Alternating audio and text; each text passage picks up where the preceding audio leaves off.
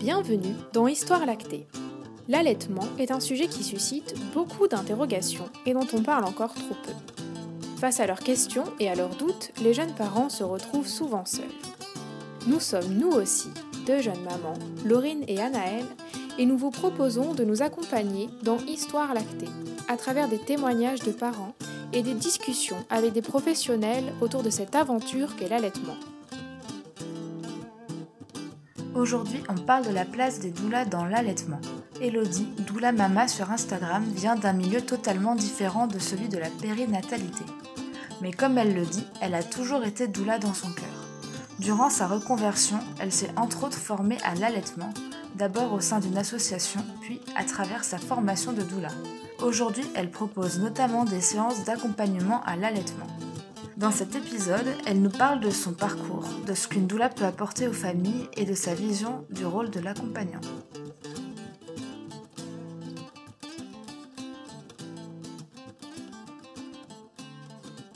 Bonjour Elodie, est-ce que euh, tu peux te présenter et présenter ton métier de doula?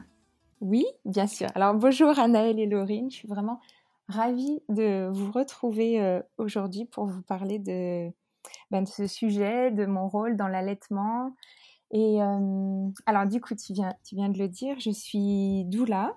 Et donc, je te propose du coup d'expliquer peut-être un peu ce qu'est une doula euh, aux personnes qui pourraient, nous qui, pourraient nous écouter et qui ne savent pas forcément en quoi euh, consiste ce métier, même si on commence à entendre depuis, on va dire, quelques mois, de plus en plus ce mot dans les, dans les réseaux, euh, dans les grands médias.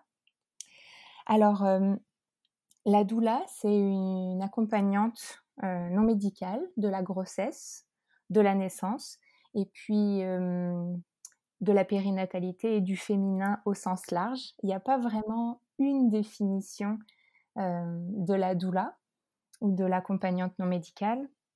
On va dire que je me considère comme un fil rouge euh, une présence euh, bienveillante, non jugeante, accueillante euh, de l'histoire de mes clients, donc de, de la femme et du couple, du, de la, du conjoint, de la conjointe, et hum, là où ils en sont actuellement dans leur vie et où ils veulent aller. D'accord.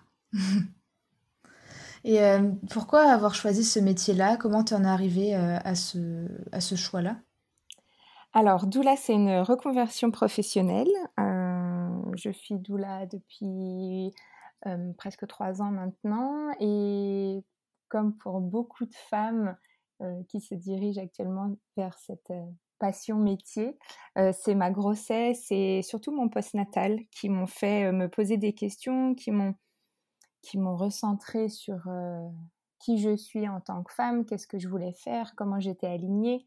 Et puis, je me suis rendu compte que j'étais plus alignée avec ce que je faisais dans, dans, mon, premier, dans mon premier métier. Euh, de base, je, je sors euh, d'études de design et, et d'art.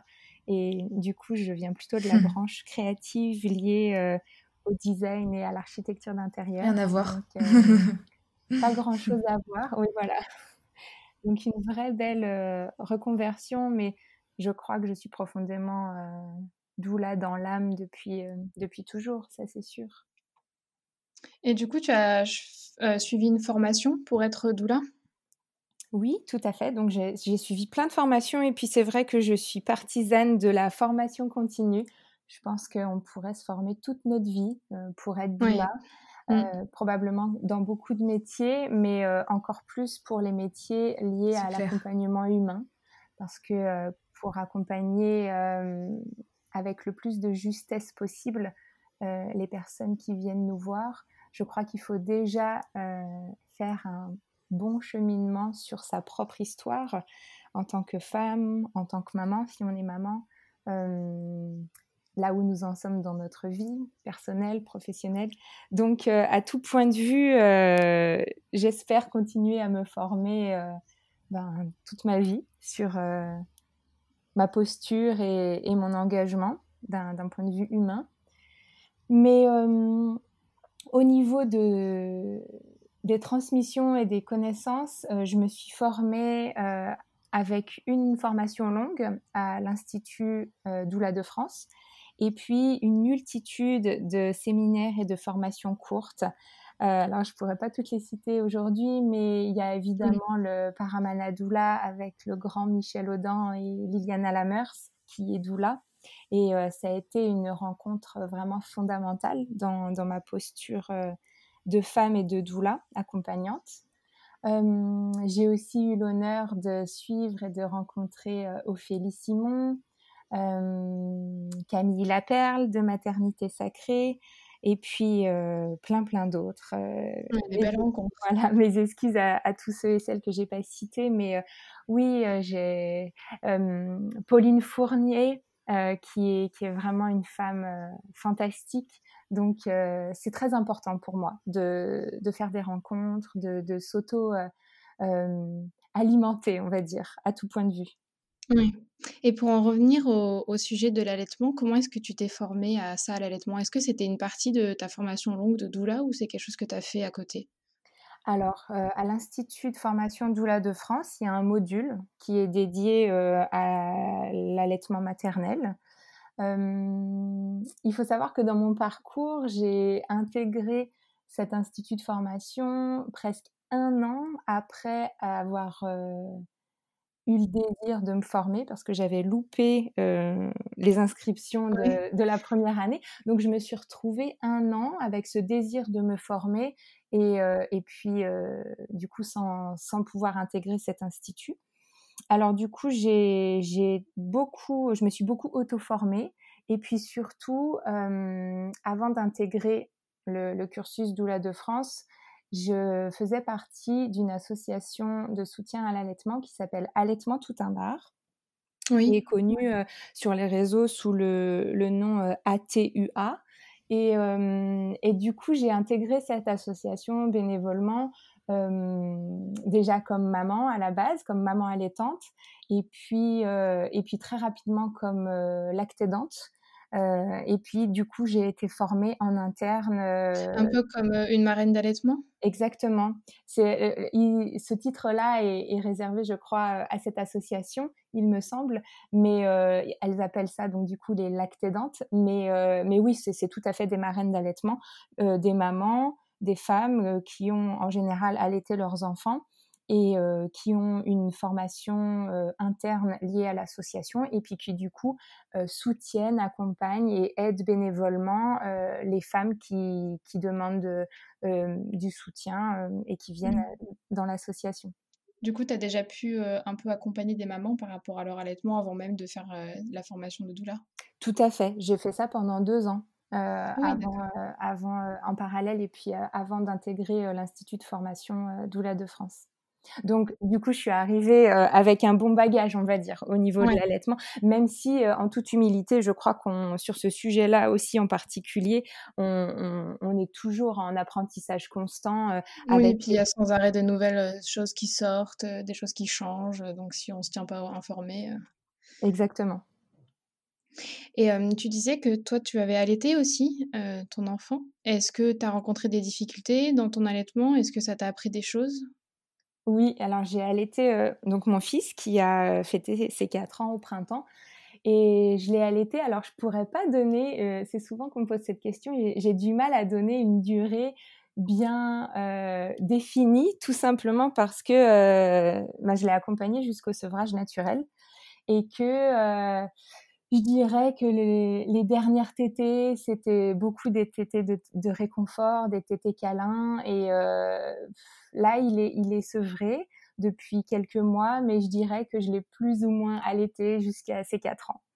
Donc, euh, donc du coup, je pense que les dernières tétées datent de février-mars. Et vu qu'il est né au mois d'avril, c'est voilà, c'est à peu près dans cette zone-là. Et mmh, alors, pour répondre à ta question sur les problématiques et sur mon parcours de maman allaitante, en fait, euh, pour être tout à fait honnête, au début, quand j'étais enceinte et quand j'avais ce souhait d'allaiter, je me retrouve beaucoup, et c'est pour ça que j'ai beaucoup de compassion quand j'accompagne des mamans en tant que mmh. doula et qui me disent cette phrase oui, j'aimerais bien allaiter, je vais essayer pour voir si j'y arrive, mais si j'y arrive pas, c'est pas très grave. Et c'est vraiment d'actualité parce que j'ai encore eu une, une maman enceinte. oui, on, l'entend beaucoup. Voilà, mmh. au téléphone hier, et, et quand je lui ai posé la question sur son, sur son projet, comment elle souhaitait nourrir son enfant, et elle m'a exactement répondu ces mots. Je vais essayer, on verra si ça fonctionne. Et du coup, c'est. Alors, moi, quand j'étais enceinte, je connaissais pas les doulas. Et j'étais vraiment euh, bah, dans cette position de, cette future maman avec le souhait d'allaiter, mais euh, en ne sachant pas vraiment ni à quoi m'attendre, euh, ni vraiment comment ça fonctionne. Et à l'époque, je m'étais dit, oui, euh, si j'allais déjà trois mois, ce sera vraiment super. donc, euh, donc voilà, et puis, et puis finalement, les trois mois se sont allongés en six mois, puis en un an, puis en 18 mois, puis voilà, jusqu'à jusqu'à trois ans et, et plus. Et, et oui, j'ai rencontré vraiment des grosses difficultés. Et c'est d'ailleurs pour ça que j'ai rejoint l'allaitement. pour aider d'autres mamans à ton tour après C'est ça. Alors, en premier mmh. lieu, pour trouver des réponses à mes questions. Oui.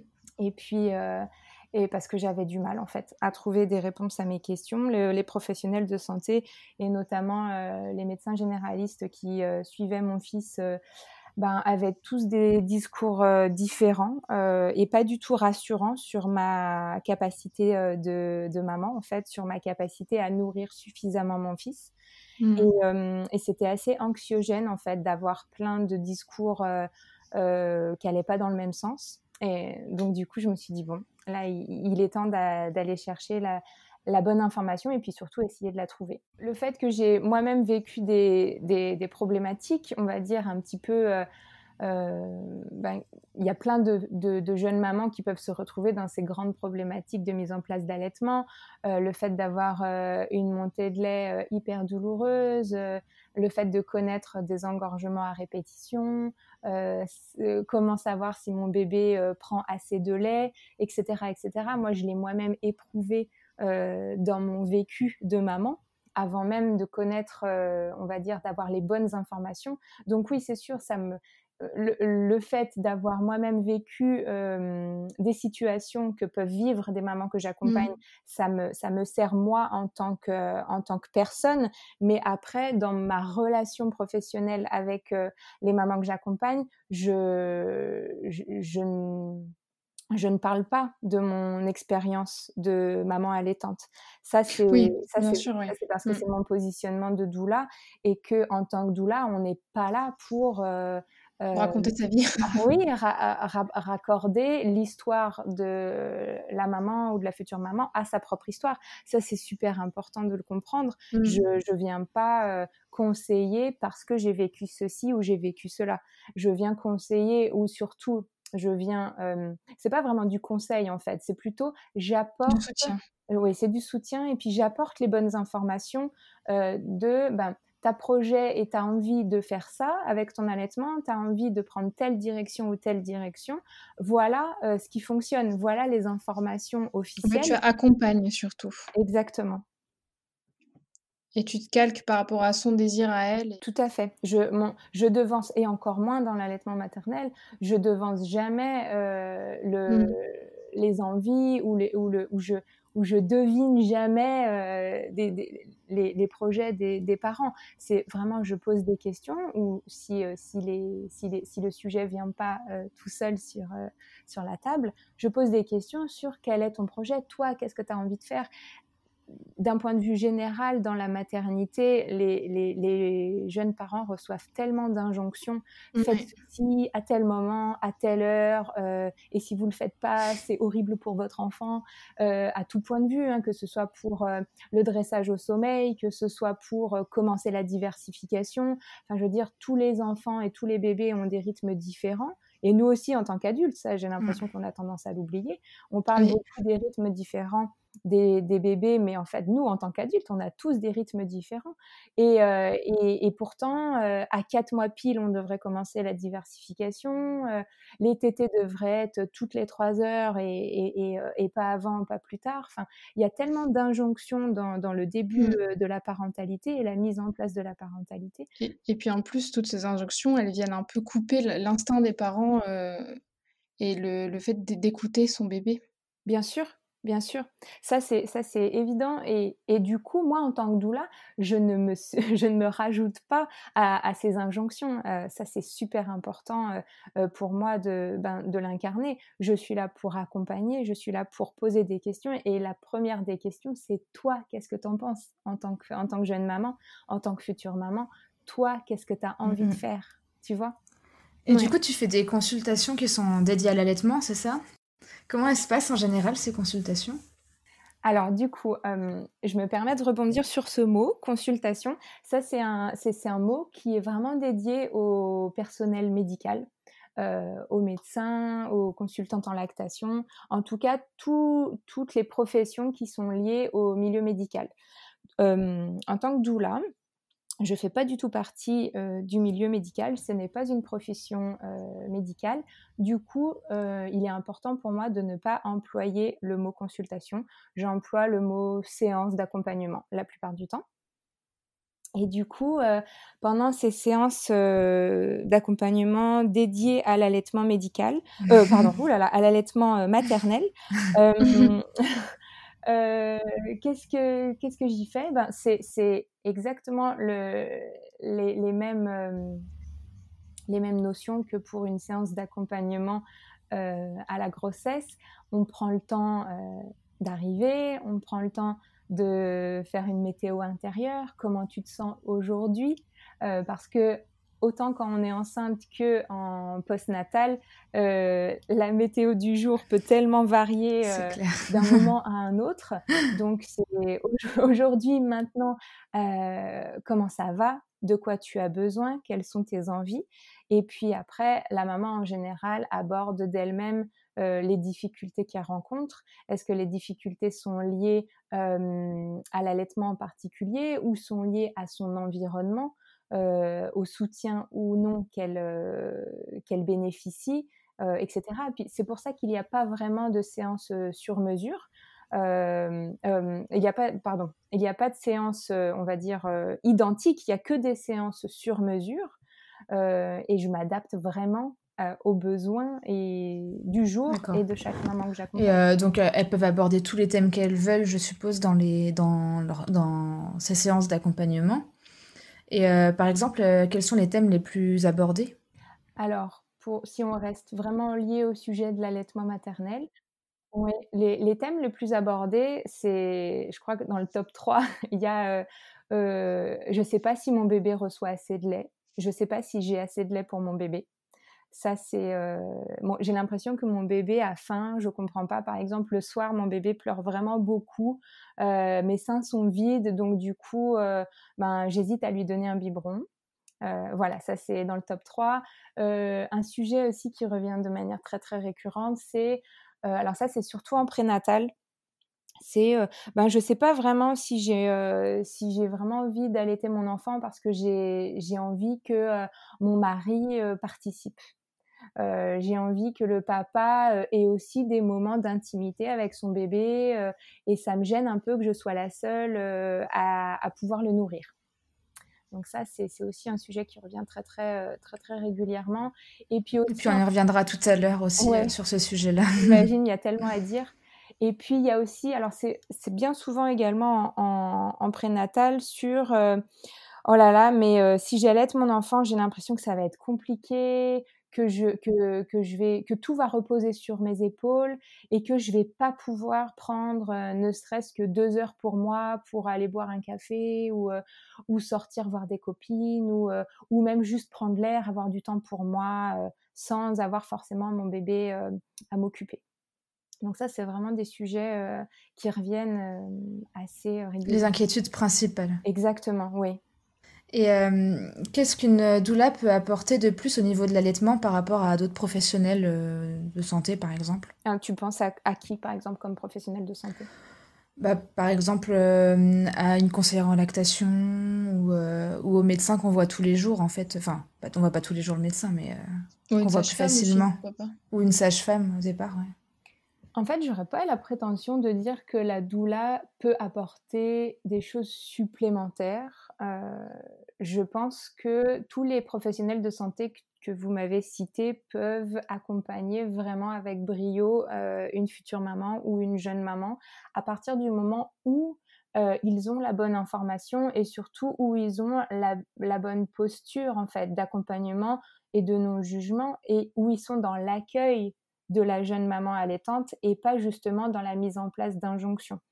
Alors, je mettrais juste peut-être un petit bémol euh, ou une petite astérix sur la, hum, consultante en lactation où, elle en particulier, euh, elle, dans certaines situations, euh, elle doit être dans l'injonction, notamment quand il y a une, difficulté euh, d'ordre médical, par exemple un œdème ou par exemple euh, voilà, des crevasses qui sont purulentes ou, ou un frein de langue qui, rend la mise en place de la lactation ou l'allaitement hyper, hyper compliqué, hyper douloureuse. Euh, là, du coup, je, je, crois que c'est son rôle euh, de mettre en place des solutions et de et, d'avoir un, rapport un petit peu euh, de prescription envers sa patiente. Mais, mais ça, du coup, c'est vraiment lié au, au métier du médical. À son métier. Voilà. Après, euh, en tant que doula, je crois que le, le, le cœur du métier, euh, et, et, ce serait presque le plus important, avant même, euh, avant même de transmettre de l'information, euh, le cœur du métier de doula, c'est l'accueil inconditionnel et bienveillant. Et ça, ça, je suis pas sûre que euh, tout simplement le personnel médical ait le temps de faire ça. Et je dis, j'insiste vraiment là-dessus, c'est pas une question de capacité, parce que euh, travailler son, son, potentiel humain, il est propre à, à, chaque personne à partir du moment où on, où on en fait le souhait et à partir du moment où on s'engage avec le cœur dans cette voie-là mais euh, il s'agit bien de temps. Les médecins n'ont pas le temps, les sages-femmes n'ont pas le temps.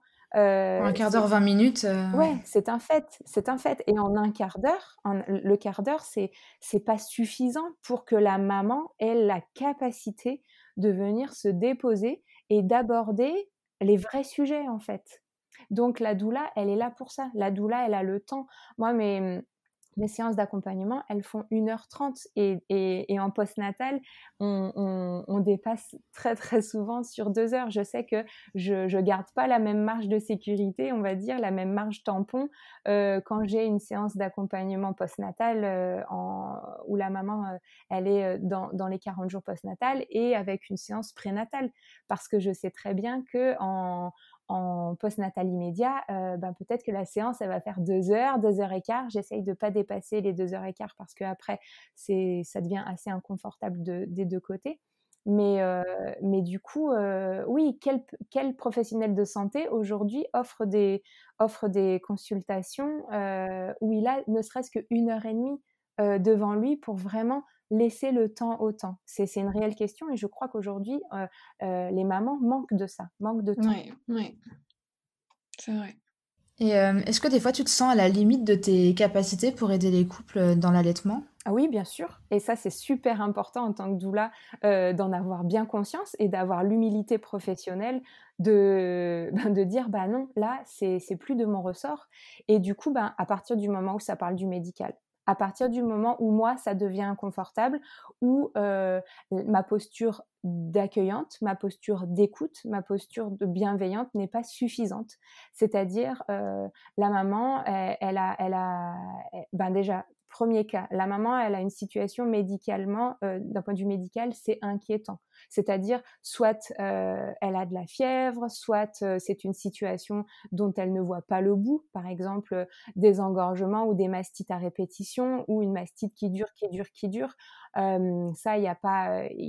moi, mon rôle, si elle me contacte à ce moment-là, mon rôle, il est, il est même pas de l'écouter à ce moment-là. Mon rôle, enfin, il est de l'écouter, mais bien sûr, le, rôle immédiat, c'est je te donne les, as-tu les coordonnées d'une consultante en lactation Oui, non. Si tu n'en as pas, est-ce que tu veux que je te donne les coordonnées d'une consultante en lactation de la région? Et si oui, voilà, et, et appelle-la tout de suite. On raccroche et tu l'appelles.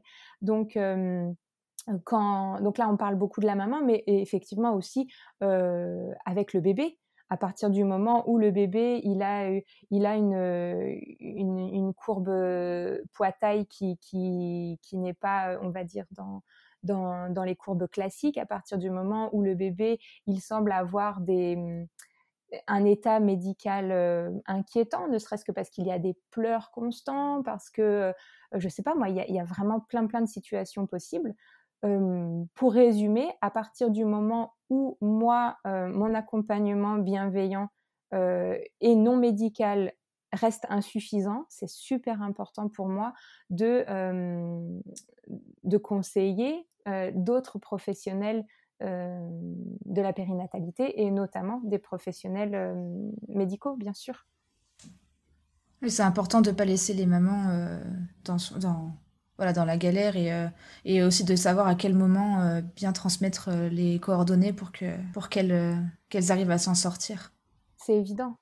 C'est évident. J'ai l'impression qu'il y a quand même beaucoup de mamans qui se posent des questions sur la reprise du travail, notamment quand elles allaitent. Et est-ce que c'est des consultations que tu peux faire, par exemple, enfin des, pardon, des, des séances d'accompagnement que tu peux faire pour aider les mamans à, à, trouver des solutions pour, pour continuer à poursuivre l'allaitement tout à fait, c'est un sujet qui revient de manière très très récurrente. D'ailleurs, la plupart du temps, dès, la naissance, ou enfin dès, le prénatal, avant, dès la grossesse, au, au, moment où les femmes, si elles ont cette intuition, ce désir instinctif d'allaiter leur bébé, très rapidement, en général, il y a des, freins ou des, ou des, mmh, ou des pensées limitantes, la plupart du temps sociétales, qui viennent mettre un peu les warnings dans, dans la tête de la future maman en disant «Ah ouais, mais je reprends le boulot aux deux mois ou aux trois mois. Euh, ce serait plus simple de commencer tout de suite par le biberon, comme ça au moins il n'y a pas de sevrage à mettre en place, etc. Et puis moi, moi, ce sera impossible pour moi de tirer mon lait sur mon lieu de travail pour X raisons. Oui, oui, je connais la loi, mais mais moi mon mon patron il sera pas d'accord avec ça, euh, ce sera pas possible, ou mes collègues euh, euh, elles vont vraiment mal le prendre, etc., etc. Donc c'est vraiment des positions qui rendent bancal en fait de, se projeter à ce moment-là de la reprise du travail alors qu'on est encore en, fin de grossesse. Et ça, mmh, mmh. la société française, elle est, elle est hyper elle, elle est pas bienfaisante en fait, elle est pas, elle est pas facilitante. La, le congé maternité en France, il est pas du tout facilitant. Euh, il n'est pas pour l'allaitement, il n'est pas pro-allaitement. En France, on n'est pas mmh, pro-allaitement. Ça, c'est sûr. Et, et, rien que de dire ça aux femmes, je crois que c'est déculpabilisant. Leur dire, OK, euh, tu as un projet d'allaitement, c'est super. Il y, a plein de, il y a plein de solutions, il y a plein de moyens, il y a plein, il y a plein de, de, petites idées, de petites communautés que tu pourrais rejoindre pour, et que tu pourrais connaître pour te faciliter la mise en place de ton allaitement et la poursuite de ton allaitement. Mais sache-le, que euh, l'aide, il viendra pas de la société. La, plupart du temps, l'aide, elle viendra pas de ton patron, elle viendra pas de tes collègues, elle viendra pas de ton lieu, euh, de travail, euh, parce que c'est comme ça. Alors oui, il existe des exceptions et c'est vraiment fantastique. Et les femmes qui vivent des exceptions sur leur lieu de travail avec des patrons compatissants et des collègues aidantes, ben fabuleux. Mais alors c'est pas du tout la majorité euh, des, des, femmes allaitantes qui reprennent le travail. Et, euh, et, et c'est important pour moi de leur transmettre que c'est pas partout comme ça. C'est pas partout comme ça. On traverse l'Atlantique, on va au Québec les, femmes, elles, elles, ont un an de congé maternité.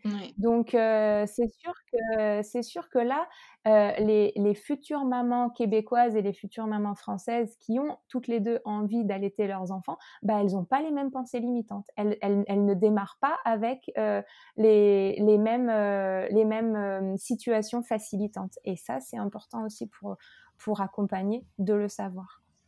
La doula, c'est quelqu'un qui apporte beaucoup de soutien, si j'ai bien compris, entre autres au niveau émotionnel. On parle beaucoup de la maman et du, de la maman là, notamment, et aussi de sa relation bébé. Mais est-ce que parfois ça t'arrive de d'avoir des consultations avec des papas qui qui ne savent pas comment faire pour réussir à s'investir auprès de leur bébé ou de leur ou du duo maman-bébé? Alors le, papa et la place de l'accompagnant euh, et du, conjoint. Alors j'accompagne euh, principalement des couples euh, hétérosexuels, mais je crois que c'est aussi important d'ouvrir les, situations et, le fait qu'il y ait aussi des couples de deux femmes. Et donc le, conjoint ou la conjointe, c'est la vraie question en fait. C'est la vraie question comment je vais pouvoir m'investir euh, s'il n'y a que la future maman qui peut, euh, qui peut donner le sein. dans mon accompagnement, la place du papa, elle est très euh, importante. Autant en prénatal qu'en postnatal, les papas sont toujours les bienvenus durant les séances d'accompagnement. On peut même, euh, on peut même organiser des séances d'accompagnement dédiées aux papas, donc où les papas sont juste avec moi. Mais c'est vrai que c'est plutôt souvent le cas en prénatal qu'en postnatal, parce que le postnatal, j'ai à cœur vraiment euh, de de favoriser, de chérir cette, euh, ce noyau, ce cocon familial, exactement, qui est en train de se tisser. Et l'idée, c'est vraiment pas d'exclure un des membres. Euh, donc du coup, le, les séances postnatales se font plutôt en trio à chaque fois.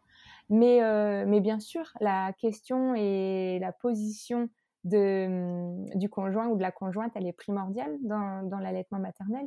Euh, et il y a plein de solutions à trouver euh, qui, qui, qui, qui, sont propres à chaque famille et à chaque rythme familial et à chaque envie euh, du couple. Et qu'est-ce que peut faire par exemple le, le, conjoint ou le partenaire pour aider une maman qui vient d'accoucher dans son allaitement? Vaste question. eh bien, tout tout ce qu'il y a à faire pour un nouveau-né et pour euh, un noyau familial, euh, sauf donner le sein. Donc la liste est vraiment euh, très très large. Pour, pour citer quelques exemples, il y a tout le relationnel avec le bébé, que ce soit par le portage, que ce soit par les jeux, que ce soit par l'éveil, que ce soit par les câlins, que ce soit par le bain, les soins, les balades, euh, la liste euh, est vraiment euh, très très longue. Donc ça, c'est la relation papa-bébé et ou deuxième parent bébé. Et puis il y a évidemment toute la relation qu'on oublie très souvent, la relation papa, enfin on va dire conjoint conjointe ou conjointe conjointe.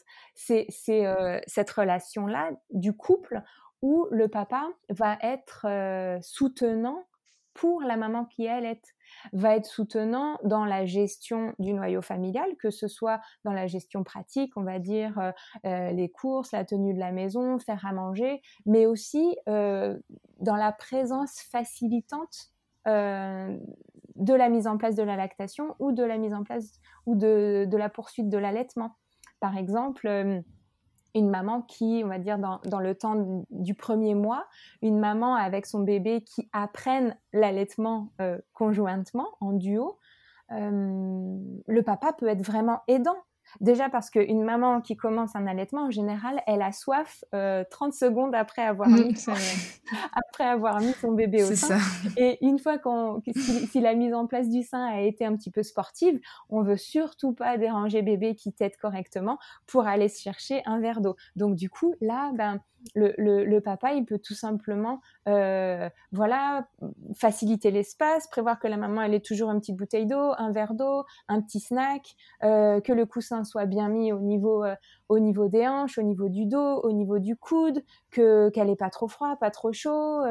Il y a, tellement de choses à faire pour faciliter. Et puis, ce que j'invite vraiment à, à faire, c'est partager le moment de la tétée c'est pas parce que euh, c'est pas parce que la maman, il y a que elle qui peut donner le sein euh, que le papa n'a pas sa place au moment de la sûr. Euh, être là, profiter, regarder, passer en mode slow life, slow tété.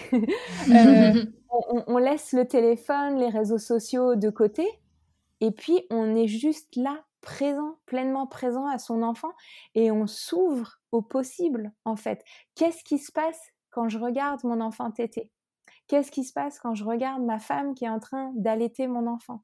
Qu'est-ce qui se passe quand je m'autorise à, euh, à, toucher du doigt ma vulnérabilité en tant qu'homme, en tant que père, en tant, en tant que conjoint, conjointe, euh, et, que, et, que, je regarde ça.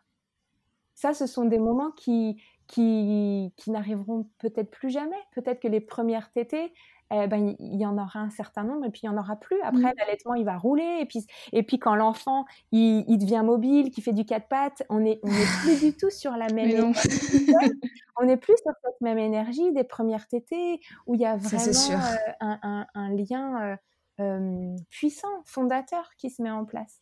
Donc la liste, elle est, elle est, elle est illimitée en fait. Mmh. Et ça, pour moi, c'est primordial de faire comprendre euh, au papa qu'ils euh, qu'ils n'ont pas un rôle de biberon.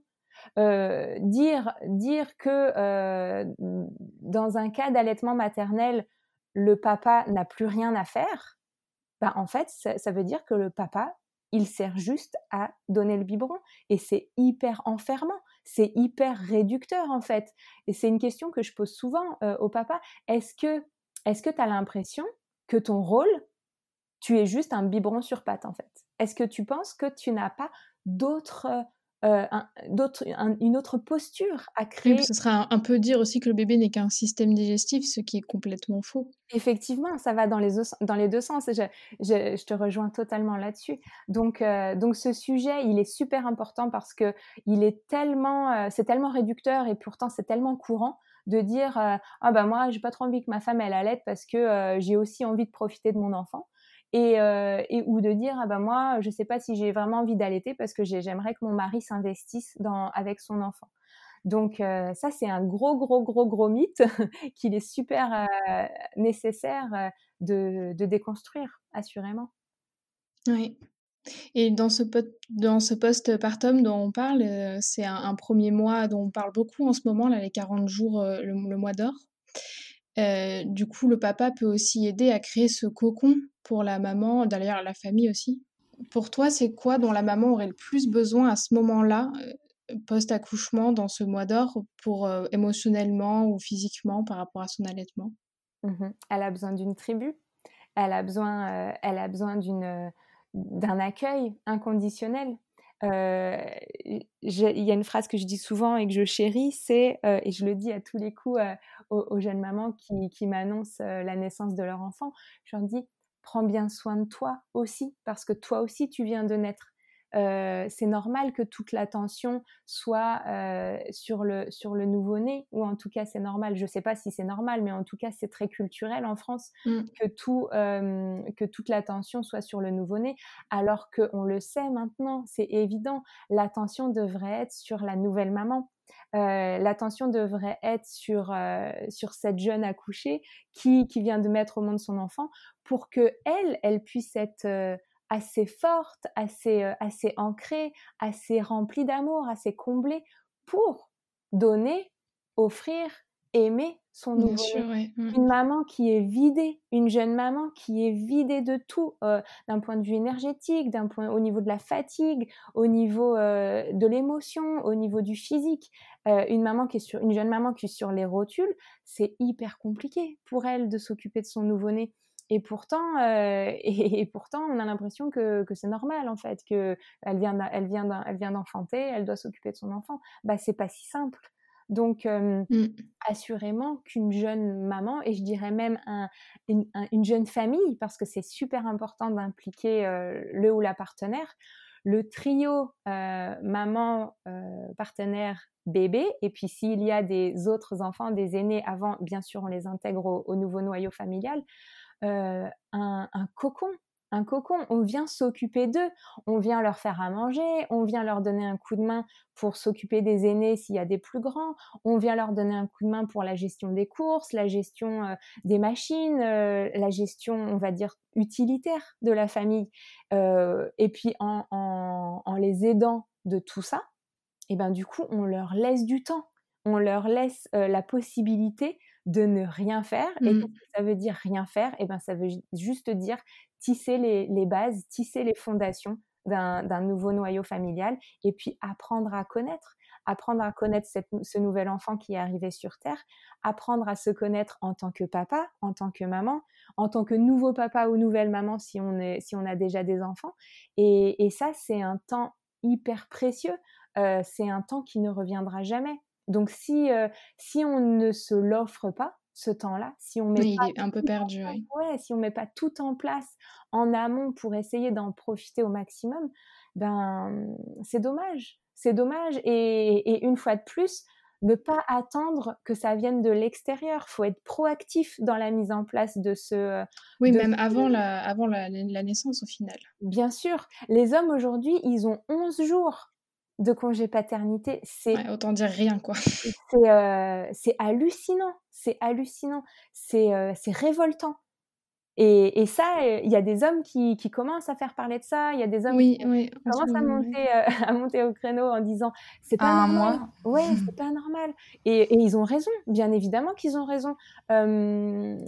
Aujourd'hui, le, le, le, ou la partenaire ont leur rôle dans, dans, le, dans le mois postnatal, dans les 40 jours postnatal, et en, bien évidemment à plus large, à plus large échelle dans l'éducation, dans la vie familiale, dans le noyau familial évidemment, mais euh, le premier mois, il est, euh, il est fondateur. Et, et c'est pas optionnel pour moi. Alors qu'aujourd'hui, pour la politique française et pour l'État français, mmh. c'est optionnel. Euh, donc ça, c'est important à transmettre comme message. C'est vrai. Euh, on voit aussi beaucoup sur ton site internet et ton Instagram euh, des mots comme femme sauvage ou femme sacrée. Qu'est-ce que ça veut dire pour toi? Ouh là là, on arrive à la fin du podcast, alors je crois que on pourrait dédier un podcast entier à, ces termes-là. Hum, si je devais, euh, ça veut dire tellement de choses. Ça veut dire tellement de choses. Et la première des réponses, c'est qu'est-ce que ça veut dire pour toi? Que ça Parce que chaque femme sauvage et chaque femme sacrée, mes croyances sont qu'elle est, qu'on a tout ça au plus profond de nous, euh, mais, qu'elle, mais que ça veut à chaque fois dire quelque chose de différent, selon d'où l'on vient, selon où on en est aujourd'hui dans nos vies, dans nos parcours, dans notre relation à notre corps de femme, dans notre relation à notre statut de femme, peut-être même à notre statut de mère, euh, à notre rôle de mère, à notre rôle de fille. Euh, devenir maman, ça vient chambouler tellement de mmh. choses. Devenir maman, c'est pas juste l'état civil. Euh, devenir maman, ça, ça vient chambouler l'ordre euh, généalogique. De fille, on va devenir mère. Tu vois, euh, on, on, peut toujours rester la fille de notre maman et on le restera toujours. mais on, on, vient rajouter, voilà, on vient rajouter une échelle, on vient rajouter un, une descendance euh, on passe au statut de mère et puis surtout notre mère, à nous, passe au statut de grand-mère. Donc d'un point de vue euh, transgénérationnel et générationnel, il y a ça brasse, il y a des choses qui se passent. Et euh, à coup sûr, mes croyances sont que il se passe beaucoup de choses dans l'ordre du quantique, dans l'ordre de l'énergétique, dans l'ordre ce qu'on appelle aujourd'hui de l'invisible. Mais en fait, aujourd'hui, qu'est-ce que ça veut dire invisible? Oui, c'est pas visible avec mes yeux d'humain, euh, c'est visible avec des machines euh, euh, pointues, c'est visible, voilà, la science, la science et le quantique, c'est, c'est, ça va de pair, donc, donc c'est hum, voilà, ce mot de l'invisible pour moi, il est, il est tellement galvaudé et on pourrait, on pourrait en dire de, de très belles choses. Mais dans tous les cas, c'est un peu un retour à, l'instinct de la femme. Est-ce que cet instinct-là, ça peut aussi les aider dans leur allaitement? Oh, C'est la base, c'est la base, bien sûr. Euh, vouloir allaiter son enfant, c'est venir ouvrir une porte euh, de l'instinctif, c'est ouvrir une porte de, une porte de plus, j'allais dire, de la physiologie. l'allaitement, ça fait, pour moi, l'allaitement fait partie de l'accouchement et, et, la grossesse fait partie de l'accouchement. dans le monde médical aujourd'hui, on a tendance à à transmettre que l'accouchement, c'est presque le moment où le couple arrive à l'hôpital, et puis la fin de l'accouchement, c'est le moment où le bébé, il naît. Mais en fait, je, suis partisane de l'idée d'exploser. C'est mmh, c'est un cheminement, au final. Évidemment, c'est un cheminement. Et, et, et, on parle là du coup du maternage, du devenir mère. Il n'y a rien qui est figé dans la vie en général, évidemment, mais encore plus quand, dans, dans cette dans cette période si sacrée de l'attente d'un enfant et de la venue sur Terre de l'enfant. Euh, c'est un processus, c'est un fil rouge, ce sont des changements quotidiens et perpétuels. Donc, euh, le lien à, à, qui je suis, euh, en, qu'est-ce que, en quoi je crois, qu'est-ce qui est bon pour mon enfant, je suis assez pour mon enfant, ça c'est super important. Ce retrouver la confiance en soi. Oui, bien sûr. Et on parle aussi beaucoup de l'esprit de sororité en ce moment. Mmh Est-ce que ça aussi, ça manque peut-être beaucoup entre les femmes, une communication, de l'entraide, du soutien? Au, sens large, c'est mmh. sûr. lié à l'allaitement, évidemment, mais je dirais que peut-être il, y a, peut-être que l'allaitement et devenir une maman allaitante, en tout cas dans mon euh, parcours personnel, euh, c'est par le monde de l'allaitement que j'ai découvert ce monde du soutien féminin. Euh, c'est parce que j'ai eu des problématiques d'allaitement et, que tous les professionnels du monde médical ne m'apportaient pas ce dont j'avais besoin, que je me suis tournée vers des associations et notamment l'allaitement tout un art, des associations de soutien à l'allaitement. Et là, j'ai découvert un monde euh, féminin, soutenant, accueillant, euh, la plupart du temps non jugeant.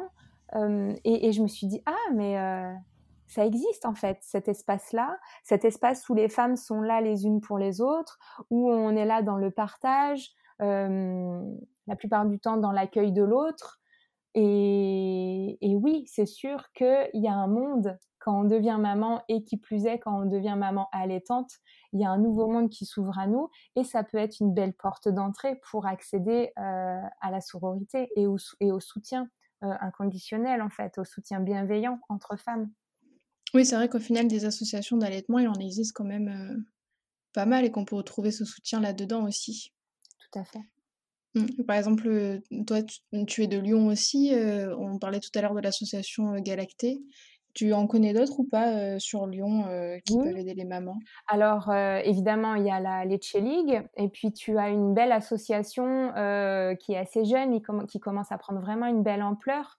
L'Or Blanc, l'association L'Or Blanc, c'est il y a, y a, des marraines d'allaitement un peu partout maintenant sur le territoire français.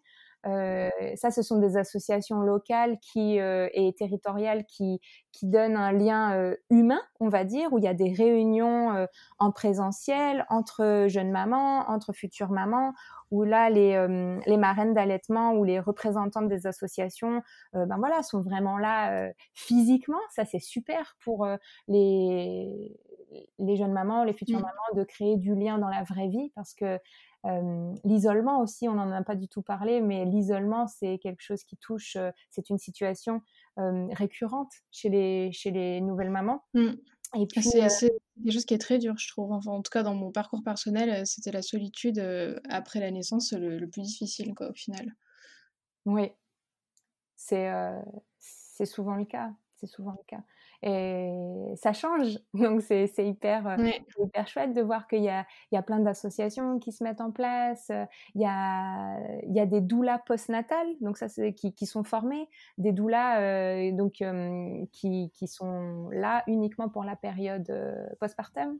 Donc ça c'est chouette, ça, ça se spécialise. Il y, a des, il y a des très belles choses qui, qui se mettent en place actuellement en France pour ça. Ah, c'est super. Et euh, donc toi, tu as, comme tu disais tout à l'heure, tu as allaité ton, fils. Et qu'est-ce que tu as le plus aimé dans l'allaitement? Euh, Qu'est-ce que j'ai le plus aimé? Il y a tellement de choses chouettes. Je crois que, que ce que j'ai le plus aimé, c'est euh, la liberté. La liberté de partir, et je prends juste mon bébé et moi et, on y va. pas, pas besoin d'organisation, pas besoin de, de, tout prévoir, euh, le lait en poudre, euh, les récipients, les biberons. Euh, voilà, c'était sur beaucoup d'aspects, mon allaitement a été compliqué. mais s'il y a un aspect qui était facile, c'est ça, c'est la liberté de ne rien prévoir. Et ça, j'en garde vraiment un très très beau souvenir. On peut partir facilement. ouais. Euh, et euh, si tu avais des conseils pour euh, personnels pour une future maman qui aurait envie d'allaiter, ce serait quoi? Informe-toi. c'est sûr que tu auras la possibilité d'allaiter ton enfant. C'est sûr que tes seins sont suffisants pour allaiter en quantité suffisante ton bébé ou tes bébés. mais par contre, il n'y aura pas grand monde pour te soutenir euh, ou pour te donner la bonne information si tu vas pas la chercher toi-même avant.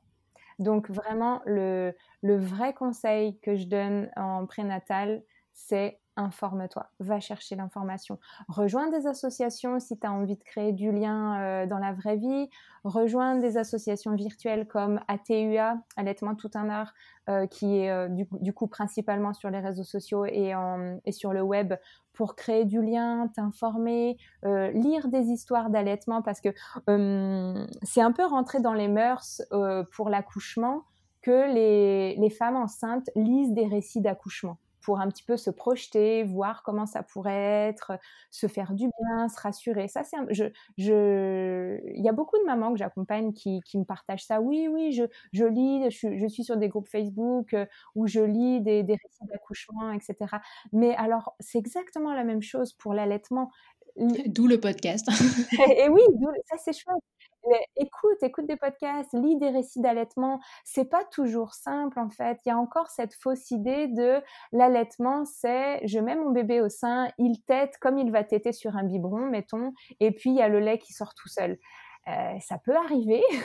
Les mamans à qui ça arrive sont vraiment chanceuses, mais euh, c'est quand même pas tout le temps le cas. Et euh, une maman qui s'est pas projetée avec l'idée que ce serait pas comme ça, que ce serait peut-être un petit peu plus difficile que ça, et eh ben, euh, eh ben si elle si elle n'est pas allée chercher la bonne information avant, ça, ça risque d'être euh, d'être déstabilisant. Très difficile pour elle, mm. tout à fait. Il y, a, y, a, un manque de préparation, je trouve, par rapport à l'allaitement qui est assez euh, surprenant en France et c'est dommage et j'espère que ça changera, notamment avec le podcast, entre autres, et tout ce qui se fait maintenant autour de l'allaitement. Je crois que ça change. Les, années 2020 sont pro-physiologie et ça, ça je mm. crois de tout mon cœur. Les femmes euh, sont en train de, se réapproprier ce moment phare de leur mm. vie qui est la grossesse et la maternité. J'en suis persuadée. C'est vraiment en train euh, c'est vraiment en train de prendre de l'ampleur. Et grâce à, grâce à toutes les femmes qui, qui sont investies sur ces sujets-là, les lactédantes, les, les, les, hum, les associations d'allaitement, les marraines d'allaitement, les doulas, les, les sages-femmes qui, qui, qui sont de plus en plus pro-physiologie, ça, ça change, ça change. Bah merci beaucoup Elodie d'avoir euh, partagé avec nous ton métier et ta passion. Ça permet euh, de faire encore plus découvrir les doulas et ce qu'elles peuvent apporter, euh, notamment par rapport à l'allaitement. eh bien, merci Anaëlle et Laurine. C'était un grand plaisir de, partager cette euh, discussion avec vous. Merci beaucoup. C'est la fin de cet épisode. Nous espérons qu'il vous aura plu et qu'il vous aura permis de comprendre la place que peut avoir une doula dans l'allaitement. Merci encore, Elodie, de nous avoir partagé ton expérience. Si cet épisode vous a plu, n'hésitez pas à le partager autour de vous. Vous pouvez également nous suivre et nous faire part de vos commentaires sur Facebook ou Instagram. A bientôt pour une nouvelle histoire lactée.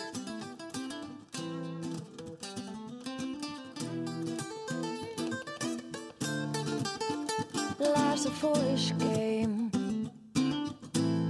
Hey, life's a foolish game. Life's a foolish game.